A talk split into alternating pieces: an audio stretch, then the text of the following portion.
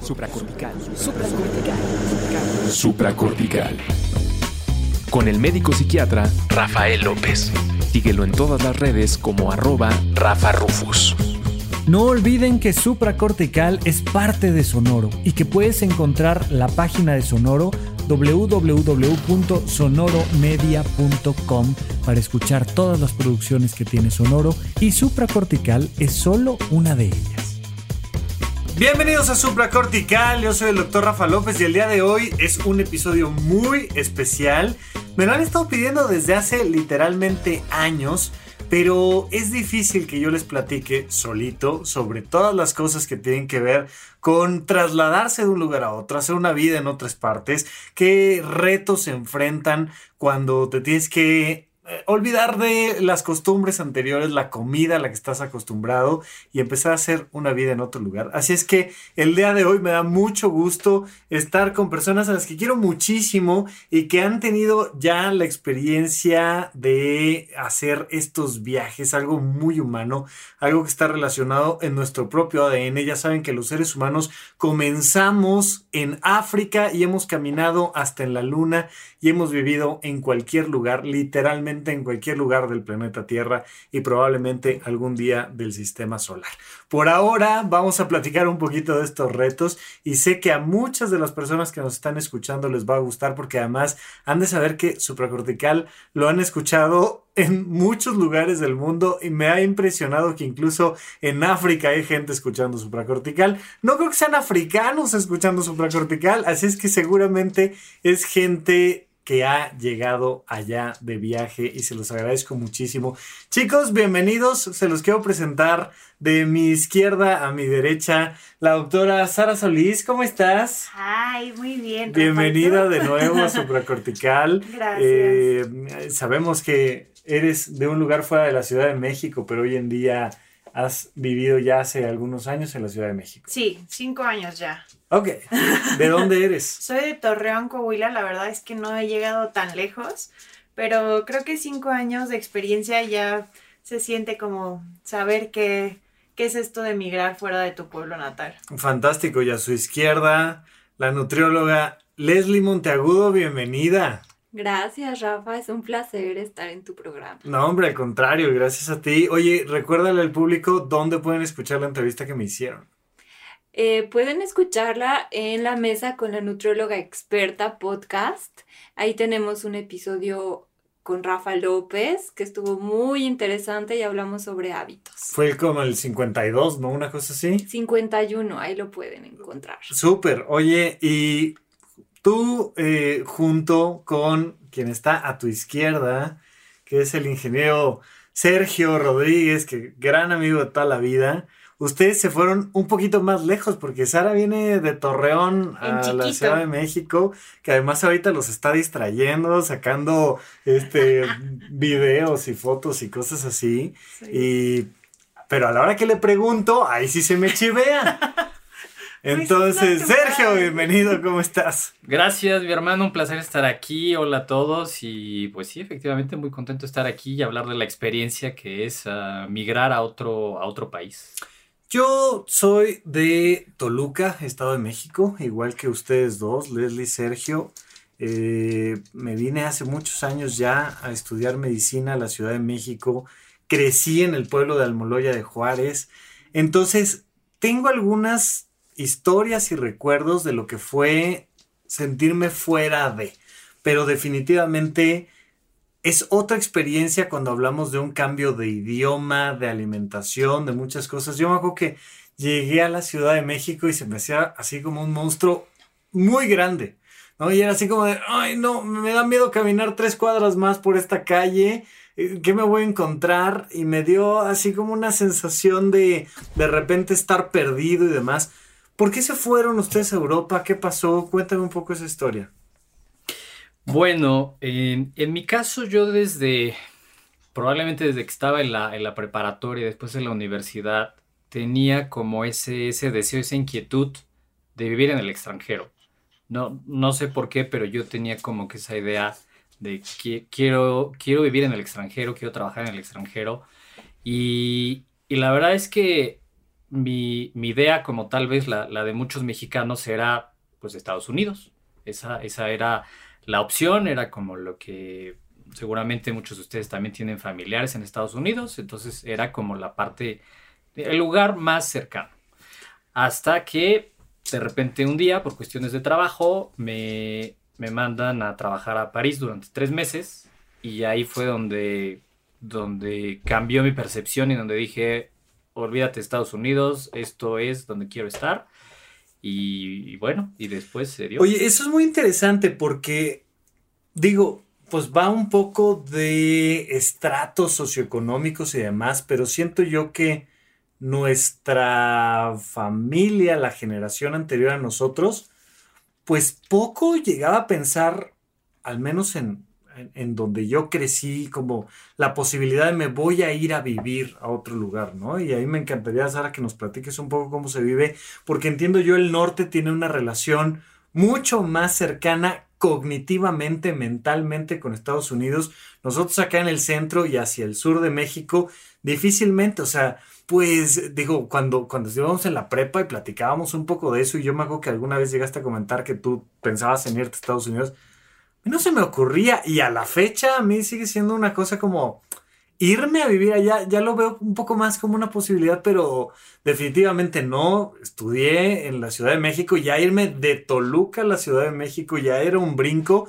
Y, y estábamos platicando apenas ayer tú y yo de, de cómo muchos de nuestros compañeros no salieron de la colonia, o sea, compañeros nuestros de banca siguen en la misma colonia, se casaron en esa colonia, tienen hijos en esa y no se van a mover mucho más, pero, pero esto de trasladarnos a otro lugar es una cosa interesante. Sara, ¿cómo es, cómo es esta visión de poderte ir a Estados Unidos o a, cualquier otra parte allá en, en el norte de la República? Fíjate que de eso tengo una historia, una anécdota, desde mis abuelitos.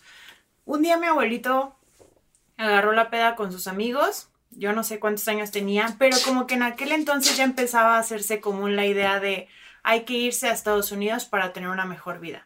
Entonces un día mi abuelito agarró la peda y dentro de su borrachera dijo me voy a ir a Estados Unidos.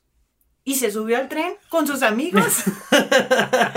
y mi abuelita estaba embarazada de su primer hijo. Entonces mi abuelita lo cuenta con una angustia como de, es que se fue y me dejó.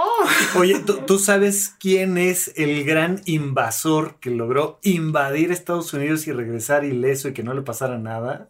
No sé, pensaría en Pancho Villa. Pancho Villa, pues se cruzó la frontera, fue, completamente bien contestado. Se cruzó la frontera y tal, pero, pero esto lo platicaba yo con, con varios pacientes, con una paciente en particular, que, que le decía yo, es que si no tienes al menos la idea en la cabeza, es difícil que busques ese sueño. O sea, no es lo único de lo que podríamos hablar, pero hoy en particular estamos pensando en esa posibilidad de irte a otro lado. Y yo hoy en día he conocido gente que está en Noruega, en Inglaterra, en Australia, en Japón, en... Y, y, todo parte de la idea de si puedo. ¿no? Sí puedo irme a estudiar a otra parte, sí puedo hacer vida en otro lado, sí puedo encontrar trabajo en otro lado, porque muchos no solo insisto con el tema de los viajes, pero nos limitamos con la idea de no, no, eso, eso no se puede.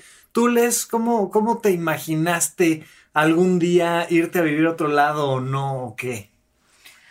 Pues yo, la verdad, no tenía como un, un sueño de irme a otro lado, pero sí tenía muy claro que no quería vivir en la misma colonia que mis papás. ya es un algo, o sea, ya es decir, ok, no sé en dónde, pero aquí no. Tus papás deben ser malos vecinos. Exacto. Entonces, si me están escuchando, saludo. no quería vivir cerca de ustedes. Les mando un gran beso y un abrazo. Pero sí tenía claro que me quería ir a otro estado o quería em, pues vivir sola en otro lugar.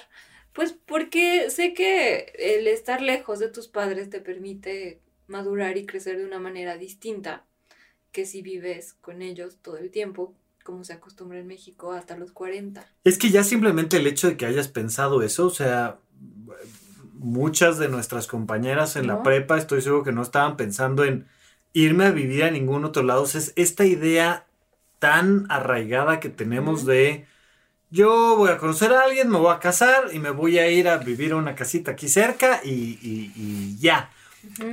Pero no, nunca pensaste así como propositivamente decir, me voy a ir a algún otro lado. No, no, no lo, no lo tenía pensado, pero no me encantaba la idea. O sea, si tenía alguna oportunidad, la tomaría, ¿no? O sea, en el, en el supuesto que la hubiese tenido, la tomaría, porque creo que pues es una gran experiencia. Cuando Sergio te dijo París, ¿qué pensaste? Pues dije, vámonos. De aquí soy. De aquí soy. Pero aún así, no es fácil. O sea, insisto, yo recuerdo que fue complicado venirme de Toluca a la Ciudad de México, que está hoy en día a 50 minutos de distancia en auto, ¿no? O sea, lo mucho te harás una hora y cuarto en camioncito. Y aún así, el venirme yo a estudiar, de principio me topé con una realidad. Yo estudié en una preparatoria privada en Toluca, no la mejor, pero como quiera que sea, era una educación privada que sabemos que aquí en México lamentablemente sigue habiendo una gran diferencia entre la educación pública y la privada en muchos lugares, en muchos estratos. Y, y de repente me topé con que la gente con la que empecé a convivir acá tenía otro nivel cultural. Sabía otras cosas, había, vivido cosas muy diferentes y yo sí sentía el, el peso de decir, bueno, ¿y estos a qué hora? ¿No? Porque habían viajado más, conocían más temas de arte, de ciencia, tenían otros métodos de estudio y demás. ¿Cómo les fue a ustedes con este tema de toparse con el otro que ya vivía allá y que ya estaba acostumbrado? Yo creo que a mí me impactó muchísimo. O sea, porque yo estudié la carrera de medicina allá en mi pueblo, en Torreón. Y cuando llegué acá, yo veía que los niños eran superiores a mí académicamente. Y yo decía, pero ¿por qué si yo soy buena? Claro. ¿Qué pasó?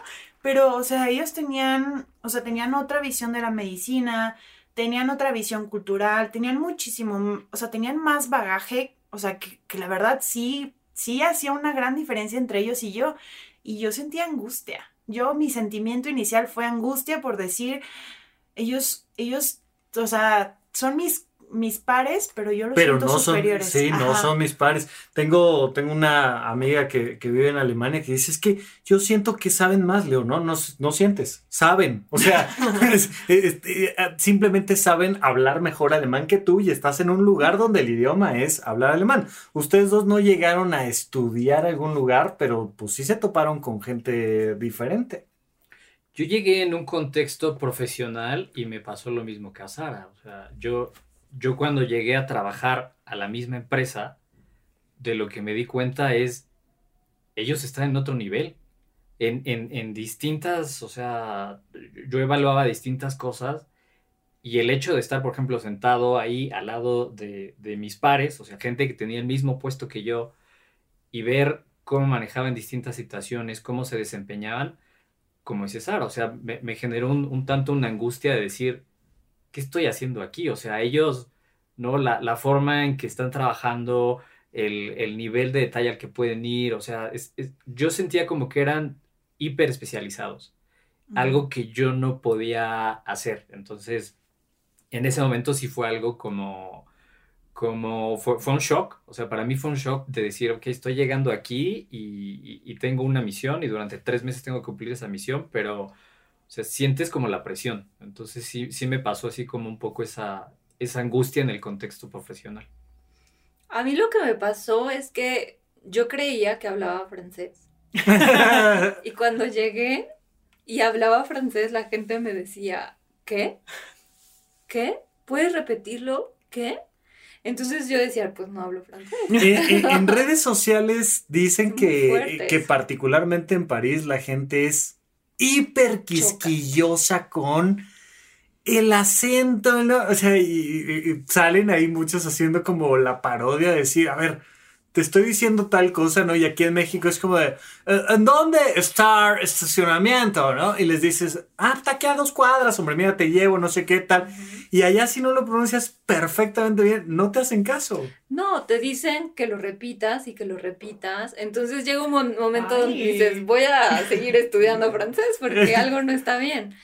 Y después te vas dando cuenta que sí, que es la cultura, qué es la, el tipo de personas y que pues es, es como ellos eh, tratan a los extranjeros, ¿no? Entonces tienes que tener hasta cierto nivel eh, para que ellos te comprendan, para que ya no te estén corrigiendo o para que te corrijan, pero en un plan ya más amable. Interesante porque además es el país o por demás uno de los países más turísticos del planeta Tierra. Sí. Y aún así, o sea, nosotros aquí en México tenemos esta, este, este carácter latino de recibir a la gente con los brazos abiertos, de ofrecerles lo mejor que tenemos y de repente sí te topas con otros lugares donde es de wow, ok, o sea, no, no, no te reciben tan fácilmente y tan abiertamente.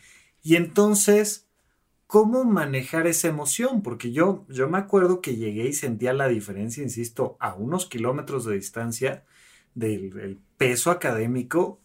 Y era como, ¿no? Dicen por aquí, tragar pinole. O sea, era como de, pues te aguantas y te puedes estudiar y a ver cómo lo haces, pero traes este peso emocional adentro, decir, ah, sí estoy sintiendo la presión, sí estoy sintiendo que, hay un, o sea, no es solo un reto, porque no es como de, ay, qué padre, sino, sino sí hay una presión. ¿Cómo lo manejabas?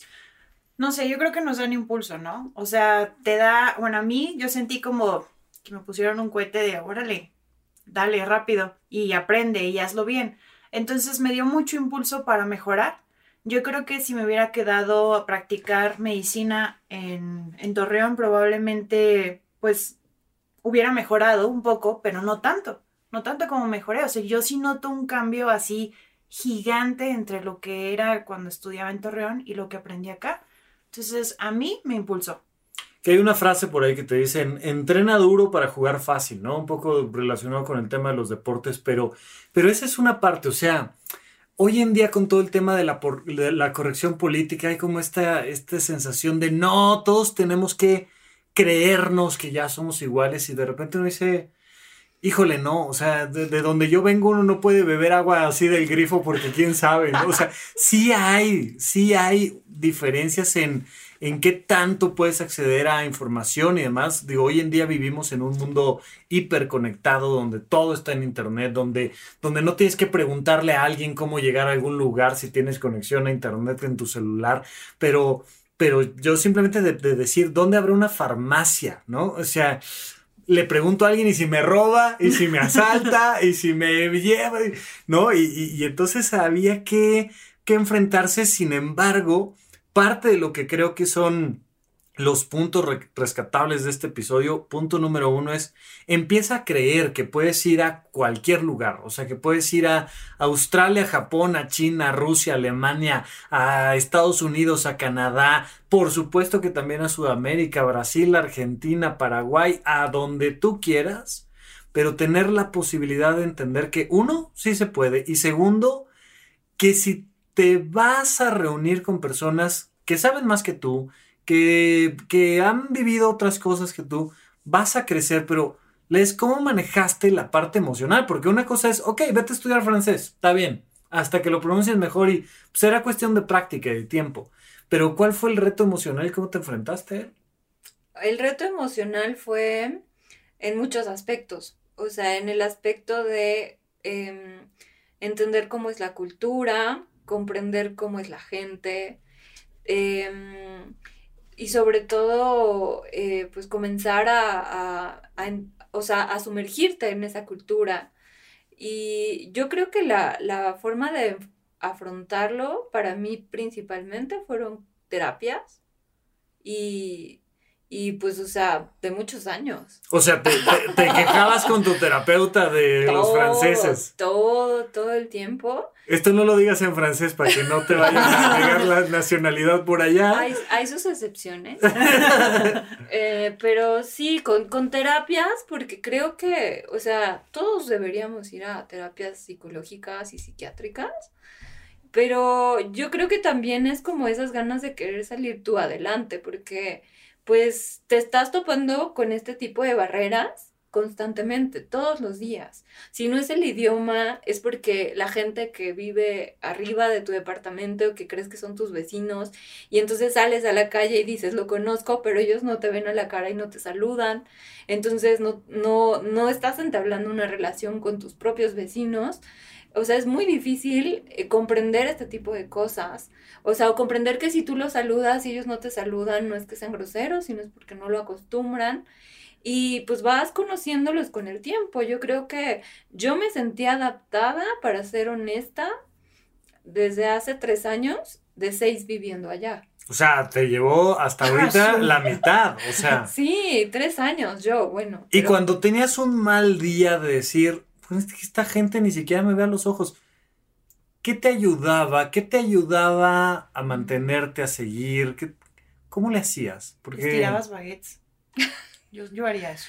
No, pues, o sea, pues que me ayudaba, pues yo creo que sí me quejaba de ellos todo el tiempo, ya dejé de quejarme. Oye, pero a ver, Eso, eso que dices es muy interesante, es decir, o sea, como... tener con quién platicarlo es muy interesante. Hubiera sido igual de fácil, de difícil, hubiera sido más fácil, más difícil irse solos, irte sola a Europa. Tú sí te, fui, tú sí te viniste sola a la Ciudad de México, insisto, no hay tanta barrera del idioma, y como quiera que sea, mm. es, el mismo país, pero eh, tienes compañeros de otros, de otros lugares de, de, América y demás, pero te hubiera costado más trabajo si no te hubieras ido con Leslie. Yo creo que depende, o sea, depende de tu, tu, nivel de tolerancia a la frustración. Yo creo que ese es un tema que te enseña mucho el irte de vivir a otro lado, entonces llegas y tienes que empezar a te, vas a frustrar. Entonces empiezas como a desarrollar ese nivel de tolerancia a la frustración, empiezas a desarrollar también como, como la solución creativa, porque muchas veces o no entiendes o no sabes o la barrera del idioma o lo que sea, todo eso te obliga a resolver problemas de forma creativa. Entonces yo creo que depende de, de, tú cómo seas. O sea, yo, yo en mi caso, yo tiendo más como a introspectar y como yo a resolver lo interno. Y Leslie tiende más a, ¿sabes? Necesita expresarlo y necesita... Sí, o sea, lo O sea, tú necesitas un poquito más como de tiempo y hacerte dos pasitos para atrás. Yo es así de, ah, exactamente. O sea, yo necesito tiempo, necesito ver, entender aquí, a ver, ok, ¿cómo funcionan los franceses? Así, ok. ¿Cómo puedo conseguir tal cosa en el trabajo? Ok. Este, si necesito que alguien me ayude, ¿cómo cómo puedo acercarme a esa persona que necesito que me ayude en tal proyecto. O sea, yo, soy más así. ¿Cómo encontraste así alguna solución curiosa como para tomar taxi, ir a comprar un pan, este, encontrar eh, comida no tan cara? ¿Qué, ¿Qué, me podrías contar así como de, esto lo tuve que, no sé, planear o aquí se me, me tuve que aventar o aquí se me ocurrió algo creativo? ¿Qué, qué fue? Pues, pues, por ejemplo, el tema de encontrar un departamento en París es, es hiper complicado encontrar un departamento porque son, son muy limitados los departamentos, hay gran eh, competencia. Entonces yo no tenía idea de nada de eso. Entonces el primer departamento que llegué a visitar resulta que había una fila de 20 personas. Viendo el departamento, entramos a verlo. Tres personas, al momento que abrió la puerta, inmediatamente le dijeron al de la inmobiliaria, sí, lo quiero, y le dan un folder. Yo llegué ahí con las manos vacías pensando, voy a visitar el departamento, me lo van a enseñar y listo. Claro. Entonces tuve que empezar como a investigar, ok, ¿qué hay en ese folder? ¿Qué tengo que poner ahí? ¿Cómo funciona esto? Y eh, la persona de la inmobiliaria me explicó un poco, pero bueno, después tuve yo que investigar en internet, ok, ¿qué le pongo a ese folder? para que te puedan rentar un departamento y resulta que tienes que hacer una experiencia. Que eso es algo que he comentado varias veces, que es el cómo sí porque de nada nos sirve saber todos los cómo nos. Y cuando platico con la gente de, oye, ¿cuál es tu sueño? ¿Cuál es tu meta? ¿Hacia dónde vas? Mucho es, no es que es muy difícil porque, es que fíjate y esto y lo otro y es difícil y no se puede y es que no te ven y es que no te escuchan y es que no te apoyan y es que... Y de nada nos sirven los cómo nos. Y de repente dijiste, ok, ¿cómo sí? O sea, ¿Qué sí tiene que llevar ese folder? Me recordaste a, César Millán, que, platica su historia de cómo un día agarró y dijo, igual así como tu abuelo, dijo, me voy a Estados Unidos a entrenar perros. Y agarró y se fue caminando. ¿no? Este brother se fue con 100 dólares y se quedó allá. Y dice que lo primero que aprendió a decir en inglés fue, ¿Do you have application for work? Se dio cuenta de que los sus pares encontraban cómo comer así y de repente alguien le dijo, pues vente a hacer jardinería aquí, tal, tal, tal, tal. Y le dieron X cantidad de dinero, poquito, y se dio cuenta que en el 7-Eleven o vete a saber dónde, este, el refresco era refill y un hot dog le costaba creo que un dólar, una cosa así, y decía, es que ya encontré comida, ¿no? Y me, estoy acordando ahorita de, la película de la terminal, de la película de, de este Guten Tag Ramón, esta última que se llama Ya no estoy aquí, donde vemos gente que está haciendo como ese esfuerzo por encontrar esa creatividad. ¿Tú cómo te aventaste, Les, a, esta parte de decir, pues no sé cómo, pero lo tengo que hacer? O sea, no me queda de otra. ¿Cómo mm. sí? Pues es que, bueno, cada quien tiene sus procesos y yo creo que mi proceso fue muy largo porque yo era más del cómo no que el cómo sí. Ajá. Hasta que después descubrí que existía el lado positivo, ¿no? Y que entonces, o sea, tenías que empezar a, pues yo creo que a, a, hacer lo que veías. O sea, es como dice el dicho de a donde fueres, haz lo que vieres. O sea, literalmente tenías que hacer lo que veías. Em, y pues bueno, yo creo que mm, el cómo sí empezó a fluir solo y empecé a, bueno, a hacer todas esas cosas que se me dificultaban. Va a sonar como muy absurdo, pero yo tenía miedo de ir a la carnicería. No, no, claro, o sea, pero por supuesto. a la carnicería, nada más a la carnicería. Ah, si iba por pan, no, iba, no pasaba nada, pero a la carnicería. Y conocí a una persona que tenía miedo a contestar el teléfono. ¿No? Porque vas viviendo experiencias desagradables. Digo, a mí el carnicero solo me veía feo, pero, o sea, en el teléfono te cuelgan, ¿no? Si no te entienden, te cuelgan. y además pierdes esta posibilidad de intuir por su lenguaje corporal lo que te está diciendo y es meramente audio. No, y el carnicero tiene un cuchillo grande. Claro, se impone. se impone más. Impone. Y yo creo que a mí lo que me ayudó fue, pues, irme a meter un aula con puro francés en un máster y pues ya, o sea, estar ahí conviviendo con ellos y pues tratar de dar ese nivel que ellos te, exigen.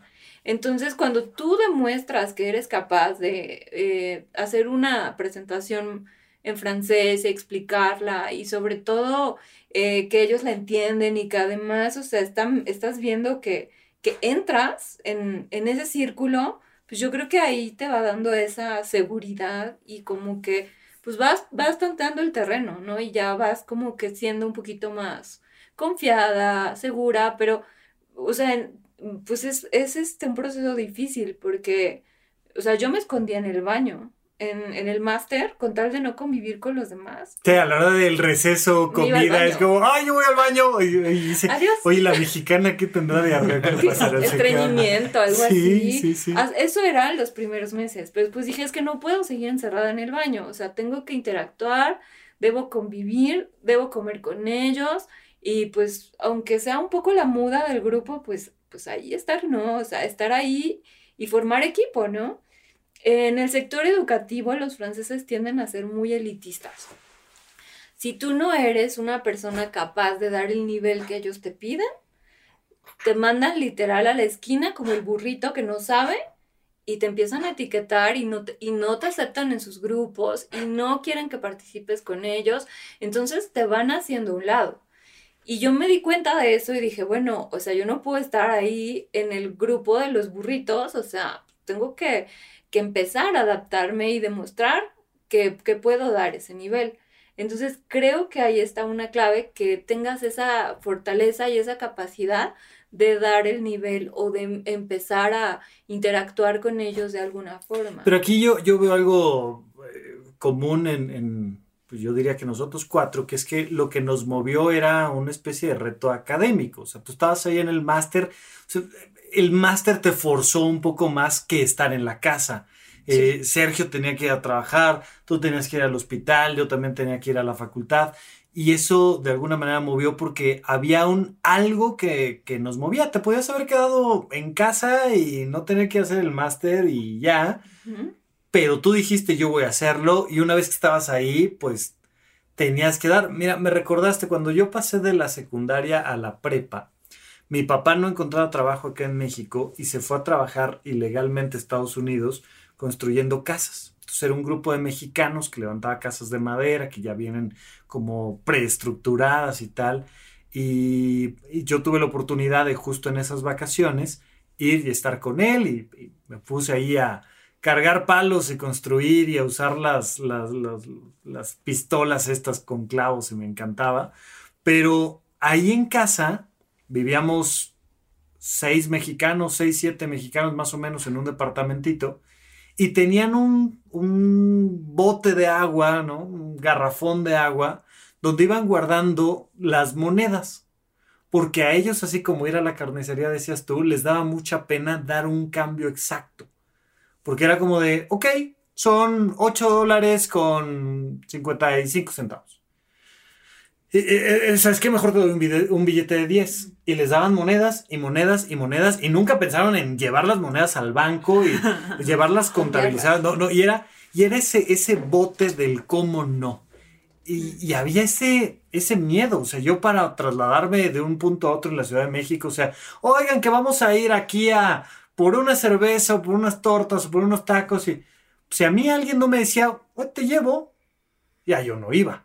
Porque porque cómo iba a llegar y cómo me iba a regresar en la Ciudad de México. ¿En dónde, cuándo y para qué escuchas supracortical? Comparte tu experiencia en redes sociales para que más personas conozcan este podcast. Sigue al Dr. Rafa López en todos lados como arroba Rafa Rufus. ¿Cuál era tu, tu bote, Sara, de del cómo no. O sea, de híjole, no, ay, ay, no, no. Ay, yo creo que, no sé, maybe por, por norteña tenía el orgullo de, no, yo sí sé. Yo pues, estoy aquí en México, claro que sé hacer las cosas. Pues llegué y pues no sabía hacer las cosas. Entonces, como gran parte, yo creo que era orgullo, me costaba mucho decir, oye, ¿me enseñas? Oye, ¿me dices cómo me subo al metro? ¿En qué parada me bajo? ¿Qué hago? ¿O qué tomo o algo?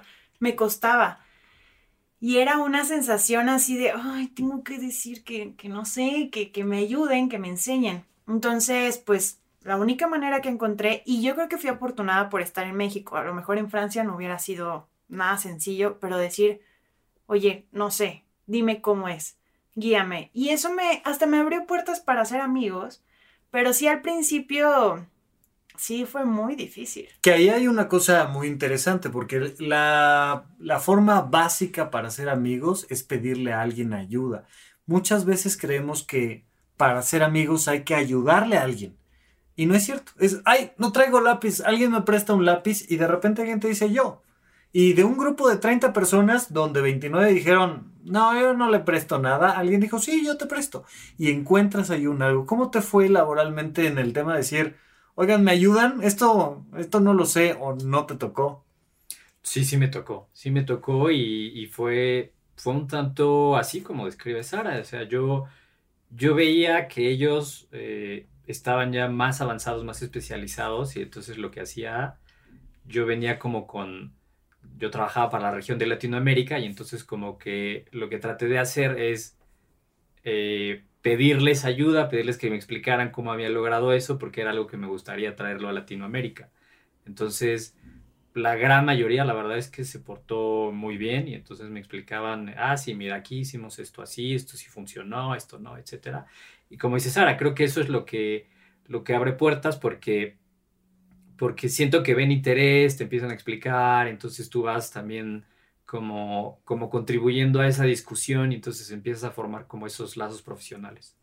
¿Qué te ayudaba en un mal día emocionalmente? Que dijeras, híjole, no entendí nada en la junta. Digo, no sé si te haya pasado, pero decir, hubo junta, yo tenía que tomar notas y, y no entendí muy bien qué dijeron. Digo, a mí me, me encanta el teatro. Yo siempre he dicho, no, yo no quiero ir a Broadway porque no voy a entender el 20 o 30% de la obra porque pues está en inglés y pues hay más o menos le masco un poquito, pero, pero hay, hay mucho lost in translation y hay muchas cosas que uno dice que dijo que, ¿no? O sea, y, que nos cierra puertas. Te llegó a pasar de tener un muy mal día y que emocionalmente te costaba trabajo. ¿Cómo le hiciste para seguir adelante?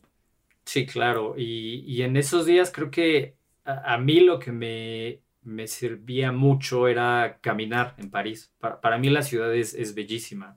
Entonces yo trabajaba en, una, en, el centro de París. Entonces eh, salir y caminar por ahí, entonces a lo mejor caminaba, en lugar de tomar el metro, luego, luego caminaba dos estaciones más, o me bajaba antes, o a veces tomaba la bici y entonces me iba en bici. Y, y eso era como, wow, ok, ya, ya sé por qué estoy aquí, ok, vamos a seguir ¿Qué te ayudaba en un muy mal día? Yo engordé. Hubiera sido más práctico que fuera como Sergio, pero uno engordé porque yo creo que comía por ansiedad, pero también engordé porque le decía a mis compañeros, oye, pues ya sé que viste que, que pues, no soy buena haciendo esto, vamos, te invito a unos tacos, pues para disculparme sí? porque la regué. Sí, ¿Ah, o sea, de sí? que regaba algo en el hospital y le decía, oye, pues sí, la regué, perdón, por ejemplo, a mi superior, no sé, alguien de mayor grado le decía, oye, la regué, pero pues vamos por unos tacos y pues, yo pago. Y así engordé. Y eso me ayudaba en un buen día porque me hacía sentir o permitía que mis superiores, por ejemplo, en ese caso yo era interna de pregrado, mis residentes se tomaran el tiempo de decirme, sí, mira, la regaste por esto, esto y esto y esto. Y cruzaba la barrera del regaño. O sea, al principio sí era como, no, lo estás haciendo mal. Y después era como, bueno, ya más relajados con unos tacos, una coca o algo, ya te explico por qué lo hiciste mal, qué pasó. Y entonces eso a mí me hacía sentir, ok, bueno, ya para la próxima ya sé cómo se hace. Pero pues sí, yo engordé. En mis mal tuve muchos malos días. Por Pero, pero además también, o sea, hay veces que un, un cierto tipo de comida ayuda como a decir, bueno, mira, ya se acabó el día, ya bye, eh, ¿no? Sí, sí, un comfort food. Yo pedía un montón de delivery.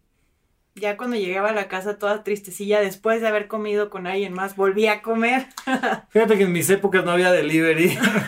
Cuando yo llegué de la prepa que estudiar medicina, pues no había y había que salir a caminar a ver, ¿no? Y me encontré unas tortas que no estaban tan buenas, pero pues que, o sea, me acuerdo de, de Bear Grylls, ¿se acuerdan que tiene este, este programa en el Discovery hace, hace años que se llamaba Prueba de Todo? Y él te decía, o sea, si estás perdido te la vas a pasar muy mal, trata de crear una fogata. Una fogata y si puedes comer algo te va a ayudar a mantener el espíritu. Y entonces lo ves ahí en medio de la nada haciendo una fogata porque neces- necesitas algo. La tele la comida una llamada con papá mamá algo que, que, que te conecta con ese apapacho emocional que te permite seguir al día siguiente. A ti qué te ayudaba Les? Muchas cosas. O sea, tampoco voy a decir que todo era muy, muy sano, porque en ese entonces yo fumaba y entonces a mí me ayudaba a fumar. Pero después que dejé de fumar, o sea, y ya estaba un poco más adaptada al ejercicio, porque hablar con tus papás es difícil cuando hay siete horas de diferencia. En- frustración. Entonces, como Sí, porque además tú te sientes mal, ¿no? Este, a cierta hora y es como, dormidos. están dormidos, o sea, y... Sí, sí, sí. Entonces no puedes hablar con tus papás, tampoco puedes hablar con tus amigos, porque pues no teníamos tantos amigos en ese entonces. Y pues, o sea, yo creo que tienes que buscar, o sea, buscar lo que a ti te, pues te haga sentir en calma o en paz. O sea, puede ser un chocolate o puede ser una, una caminata o, o también se vale. O sea, yo la verdad maldecía muy seguido. Sí. Entonces como que decir, ay, o sea, como que soltar esa, pues esa emoción de una manera explosiva me ayudaba. No, es que, es que además, o sea, es como de, no, y, y encima de todo, bueno, yo calmaba mi ansiedad haciendo 100 abdominales, todo, o sea, Sí, no. a veces uno come, fuma, maldice, este, Sí, te tratas de ir a dormir lo más temprano posible para que mañana sea otro día, esconderte, pero la idea es esta, ¿no? Que no te limite, que me gustó esto que decía Sara de ir más allá del regaño porque, porque a muchos nos da miedo el examen, la junta, la presentación, el ir a pedir comida y que te regañen y que y de repente decir, bueno, ¿y qué va a pasar después? Pues, pues nada, es otro día y ya vas y, y te vas adaptando, pero, pero ¿cuáles fueron otras cosas que les costó trabajo desde la perspectiva más emocional que práctica? Porque obviamente tienes que entender cómo funciona el metro, cómo funciona el autobús o, o cómo este, rentar un departamento. Pero, ¿qué otra cosa emocionalmente fue difícil? La distancia con, digo, es famosísimo para los mexicanos este tema de la comida, ¿no? En Estados Unidos, yo me acuerdo cuando estábamos por allá, que había tiendas mexicanas donde uno, te iban a atender mexicanos, te iban a atender en Ujú. español e ibas a encontrar la coca que se vende en la Ciudad de México, porque la coca que se vende en Memphis, Tennessee, no es la misma, no sabe igual. Y, y, encontrar ese, ese lugar pues era muy importante, pero también te crea una nueva zona de confort de la cual de repente cuesta trabajo salir. Pero, comida, algo, ¿qué les costó trabajo de estar en Europa? Yo, yo creo que la, la parte de evidentemente la familia, o sea, tienes a tu familia lejos en otra zona horaria. Tu familia es muy unida. Mi familia es muy unida. Entonces, eh, eso obviamente fue, pues para ellos yo creo que fue muy fuerte y un tanto devastador cuando les dije. ¿Te lo dijeron? Porque hay, hay muchas personas que se han enfrentado a que papá, mamá, los hermanos te digan, no te vayas, ¿por qué nos dejas?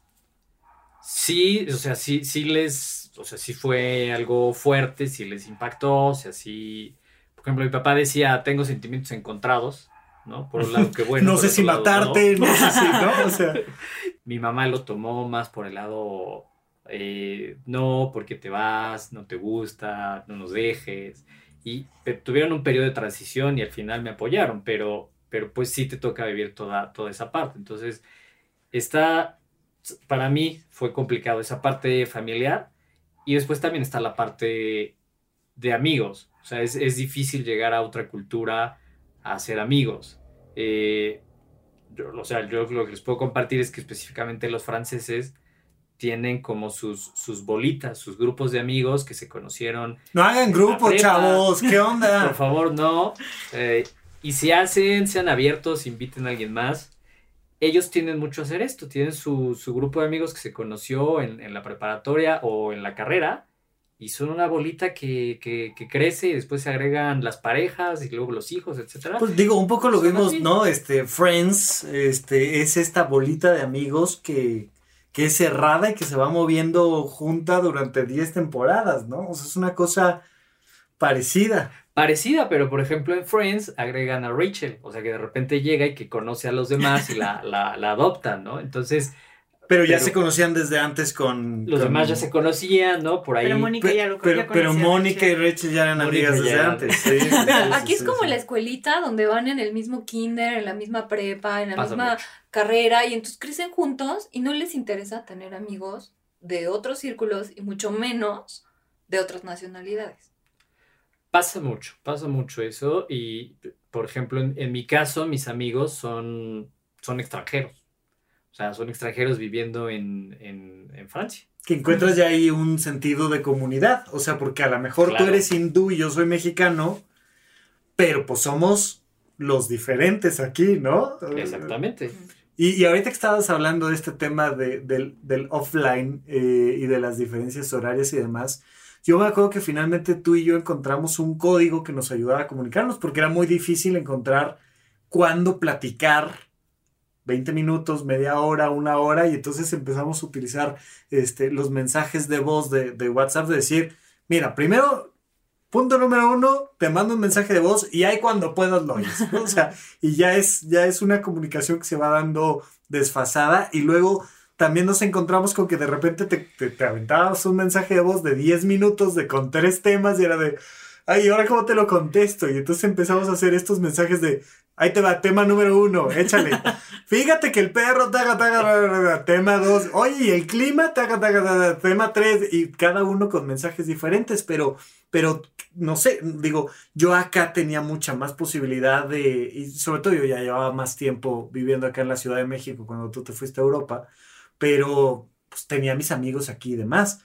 Pero tú en ese sentido, hablando de esta comunidad de amigos, porque pues ibas con Leslie, pero es diferente la comunicación, ibas solo y estuviste, no sé qué tanto trabajo te ha costado este tema de generar amistad. Es difícil, es difícil y, y, bueno, sí, evidentemente estábamos juntos Leslie y yo, pero, pero pues de todos modos, o sea, buscas, buscas amistades, buscas eh, en, mi caso, la empresa donde yo trabajaba tenía una, una oficina muy internacional, éramos más de 20 nacionalidades, porque en algún momento decidieron como centralizar distintas funciones que estaban alrededor de Europa en la oficina de París. Entonces eso hizo que, que trajeran gente de otros países. Entonces de ahí empezó como a, empezamos a convivir con, con, con, muchas personas, muchos compañeros, pero pues también, o sea, no con todos te llevas igual, no con todos puedes convivir igual, o sea, no es lo mismo cuando a lo mejor eh, unos ya tienen hijos y nosotros no, y entonces, o sea, como que es difícil encontrar, ¿sabes? La misma frecuencia, la misma sintonía. Sí, y me acuerdo que te ayudó, al menos eso lo comentaste, digo, a lo mejor te ayudó emocionalmente más o menos, pero Andrés Vargas Russo tenía el chiste del sofá y un poco de repente escuchar e, e, escuchar la voz mexicana de un tema que no te mueve.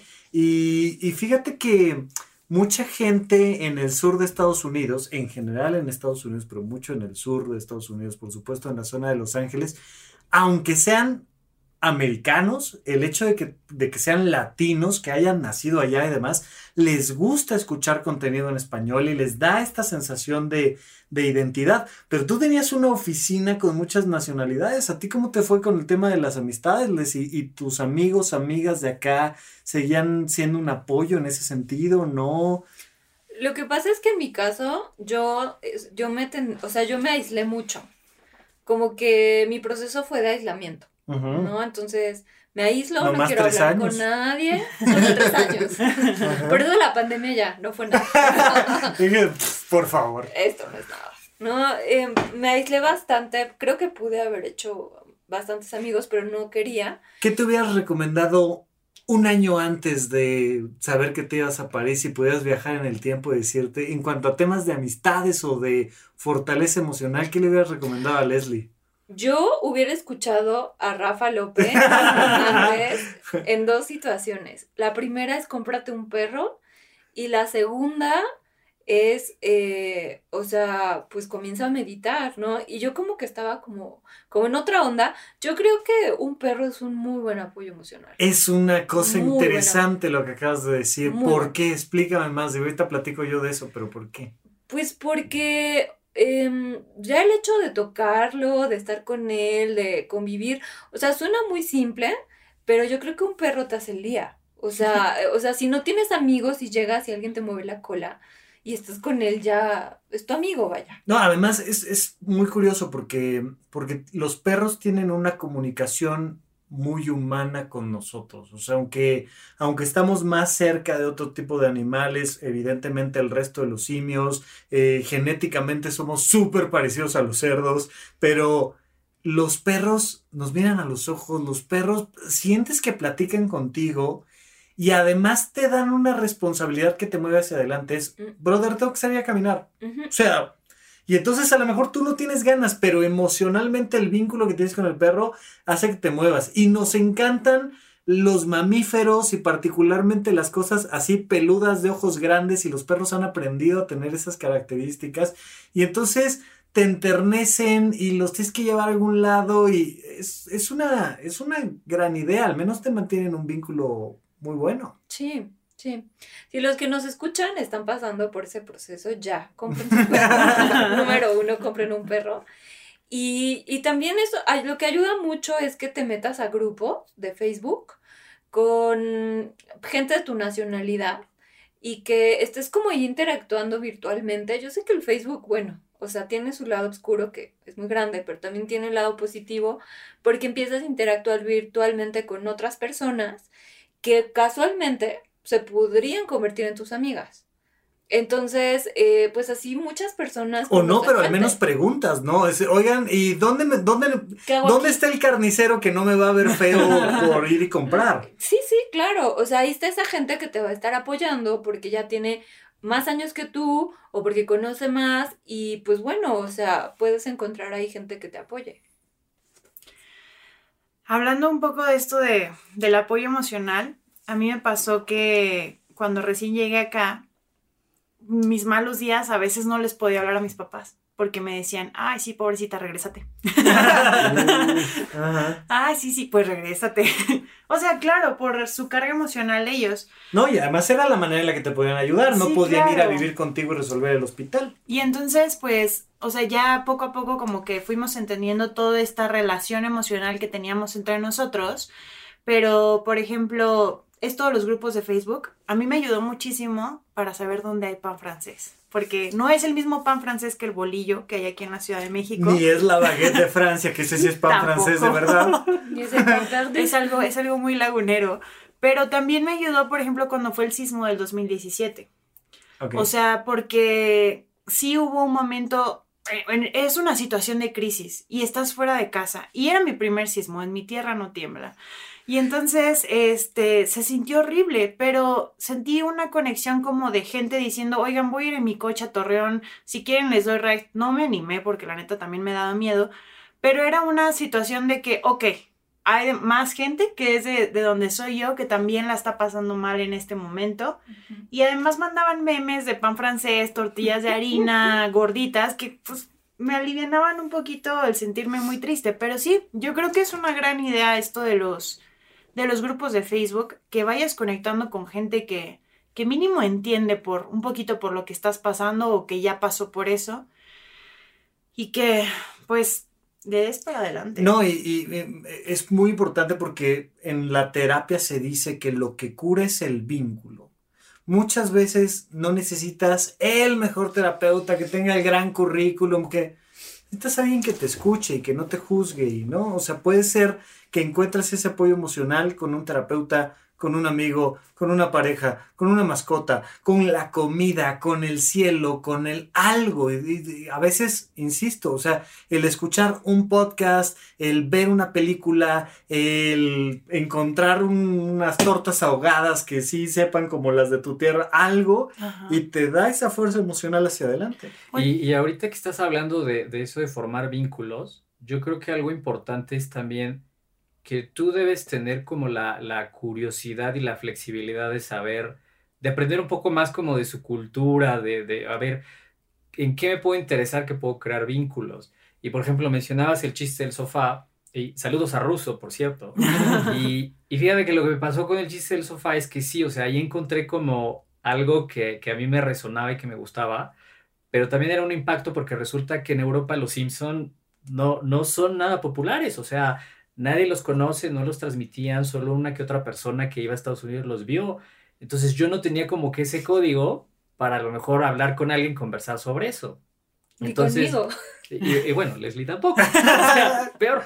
Entonces, eh, o sea, tienes como que empezar a ver, ok, a ver, aquí, ¿qué les interesa? ¿Es deporte, es arte, es cultura, es eh, libros, temas, no sé. Entonces tienes que empezar también como que tú mismo a interesarte por todo eso que te va a ayudar a formar esos vínculos con esas personas. Y es que como persona que, viene de fuera, también se siente muy bonito que alguien te diga, oye, ¿y, qué hacen allá en donde tú vives? ¿Qué, música escuchan? Ajá, se siente como, ay, mira, no importa. se interesan. Sí, entonces sí, creo que es una gran manera. Pero fíjate, eh, platicando igual con una amiga, este, está allá en Europa, y decía es que me tengo que quedar en casa encerrada a estudiar porque tengo que dar el nivel. Yo le decía, no, no te quedes en reprueba y que te regañen, pero ve a la fiesta. Porque alguien te dijo, oye, vamos a hacer una reunión, ¿no? Este, de 5.30 a 6 de la tarde, ¿no? O sea, bien estructuradita, con horario de entrada y salida. Este, y ella decía, no, es que tengo que estudiar. Le decía yo, vete, porque, porque necesitas también ese otro, ese, ese otro vínculo, decir, voy en otro plan, la gente se relaja un poquito y entonces ya no es como decías hace rato, ya no es tu superior, sino ya estás comiendo con alguien. Acuérdense, hacemos amigos resolviendo problemas en común, pidiendo ayuda, eh, punto uno. Punto dos, comiendo con alguien. Y simplemente por, por estar compartiendo comida del mismo plato, te ayuda. Pero, pero esto, o sea, un poco la invitación a decirles, sí va a costar trabajo, sí puede ser abrumador, sí puede ser todo un reto, pero vas a crecer y céntrate en el vínculo. ¿Qué le hubieras aconsejado a ese Sergio antes de que siquiera supiera que Europa iba a ser una opción para hacerle el camino un poco más fácil a nivel emocional? Aprender francés. claro, pero hubieras llegado igual que Leslie te hubiera dicho, ah, tú no sabes hablar francés. Eh, Sí, porque igual yo estudié francés tres años en la preparatoria, después lo, olvidé y bueno, yo creo que, yo creo que la, parte de la tolerancia, la frustración, de, oye, sí, te vas a frustrar y de repente te vas a angustiar, pero no pasa nada. Y al final, o sea, como, como hacerle ver a ese Sergio que la, la, la experiencia en sí misma es increíble, o sea, y es para mí es invaluable. Entonces, probablemente, o sea, sí siento que la, la, parte del idioma, la parte de a lo mejor como conocer un poco más eh, la, la, la, cultura en sí, como tratar de estudiar, ok, a ver, ¿por qué, por qué a los franceses les encanta discutir? O sea, y entender esa parte, ¿por qué, les, ¿por qué les gusta quejarse? O sea, ¿de dónde viene eso? Y como que tomar esos elementos un poco para decir, ah, ok, entonces voy a llegar aquí y ya sé que tengo que estar bien preparado porque, por ejemplo, en una discusión a ellos les encanta abordar el tema desde distintos puntos. Entonces, eso yo creo que hubiera ayudado. A mí el circo me ayudó muchísimo. Yo me iba los fines de semana al centro de Tlalpan y veía a, a mis amigos, mimos, payasos haciendo show. Y cuando, cuando me animé a decirle a uno de ellos, oye, este, quiero aprender, me empezaron a jalar y ellos me, digo, además a mí me vinculaba con este esta pasión que tengo por el escenario, pero me ayudaba mucho el, el, tener a esta gente que, que se enfrentaba todos los días de una u otra manera a estos retos y entonces aprender a pasar el sombrero y decir, este, a ver, un pesito, sácale por ahí y tal. Y, y, y, me gustaba. Pero yo creo que, que finalmente el reto era ese, era decir, Ve, camina, a ver qué te encuentras, a ver con quién hablas, platica con alguien, aviéntate, hazlo. ¿Qué, qué, qué te hubieras recomendado tú antes de pensar en irte a la Ciudad de México? Yo me hubiera recomendado, ten compasión de ti. O sea, como, Sé un poquito más amable contigo, sí, no seas tan valídate. Porque sí, o sea, lo cuento como de, ah, claro, yo hacía esto, yo tenía sed de aprendizaje, y la neta es que sí, sí lo tenía, pero también muchas veces aprendía desde el punto de decir, ay, estoy tonta, ¿me ayudan? O sea, de, de, de, menospreciarme a mí, decir, oh, es que no sé, es que cómo no aprendí esto, es que estoy mal, es que estoy Yo ya tonta, debería yo ya de... debería de saber. Y sí, muchas veces me dije, es que estoy tonta. Y entonces eso me llevó hacia un punto muy bajo en el que me sentía mal conmigo misma. Entonces yo creo que la Sara que se vino a vivir para acá sí entendía muy bien de que, claro, hay que echarle ganas, y hay que aprender y hay que buscar maneras, y sí, pero no entendía las, la otra parte, la de decir, te van a salir muchas cosas mal y pues de eso busca una manera de verte bien desde donde estás, desde donde te estás relacionando con tu contexto, vete de una manera positiva o encuentra algo positivo, ten compasión de ti. Yo creo que eso es lo que yo me hubiera dicho, para no pasármela tan mal. Sergio, tú te fuiste del otro lado. Hay, hay, un libro muy famoso que habla sobre la resiliencia de Boris Irunlik que se llama Los patitos feos y te habla de cómo los niños que sobrevivieron a la Segunda Guerra Mundial lograron resolver estas huellas emocionales en el momento en el que dejaron de pedir y empezaron a dar. Y a ti se te ocurrió decir, oigan, ¿y si hago un podcast sobre cómo venirte acá, qué, cuáles son los retos, por qué se te ocurrió el tema del podcast y, cómo, cómo, lo sentiste emocionalmente, cómo se siente la diferencia entre no saber que traía el folder para conseguir el departamento y el decir, voy a aventarme este podcast. Yo creo que eso surge de, de, tratar de crear una comunidad, tratar de de resolver este tema, ¿no? Que a lo mejor alguien tiene una inquietud, quiere ir no sabe por dónde. Y, y entonces mi idea era, ok, si puedo, son dos cosas, si, si, puedo facilitarle el camino a alguien compartiendo lo que sé, compartiendo la experiencia de otras personas que han llegado, que han estado aquí, genial. Y además, o sea, si puedo inspirar a alguien que a lo mejor jamás en la vida se le ha ocurrido eh, Francia como un destino, que a lo mejor está pensando en lo típico de Estados Unidos, como era mi caso, también como que de ahí surge mi idea de, de, inspirarlos y decir, hay más, o sea, hay más posibilidades. Y como tú decías, vivimos en un mundo donde es perfectamente posible que tú te puedas ir a vivir a Australia, Nueva Zelanda, Japón, Alemania, Sudáfrica, etcétera. O sea, ya hoy en día es, es posible. Entonces, como tratar de inspirar a la gente que tenga, eh, tenga esa inquietud y que pueda considerar Francia como un destino. Leslie, ¿qué tan importante es poder generar tus propios ingresos estando allá en Europa? ¿Cómo se siente emocionalmente eso y cómo lo lograste? Pues, Pues se siente muy bien que, que puedas pagar impuestos en otro país. ¿Verdad que Donde sí? sí los ves reflejados. bueno, más. Saludos, gobierno de México. Se siente muy bien, es una satisfacción muy grande el que puedas hacerlo tú sola y sin, sin, pues, sin mayor problema, porque todos son trámites, pero que ya esto va siendo más fácil.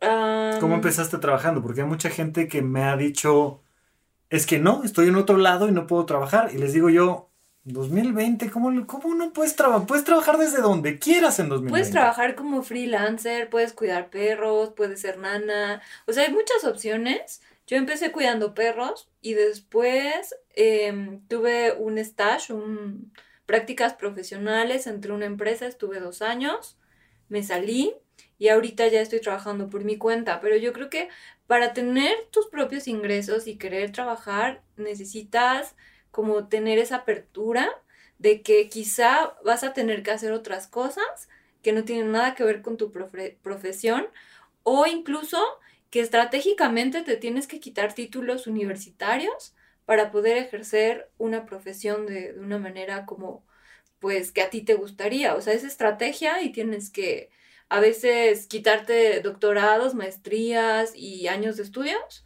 eh, y pues reconvertirte de alguna manera. O sea, hay muchas formas de reconvertir tu profesión. A mí me hubiera gustado tener un acompañamiento en donde me hicieran un poquito más fácil este proceso, porque es muy duro el que tú estudies 6, 7 años de tu vida y que después te digan en un país que esa, esa profesión no es equivalente.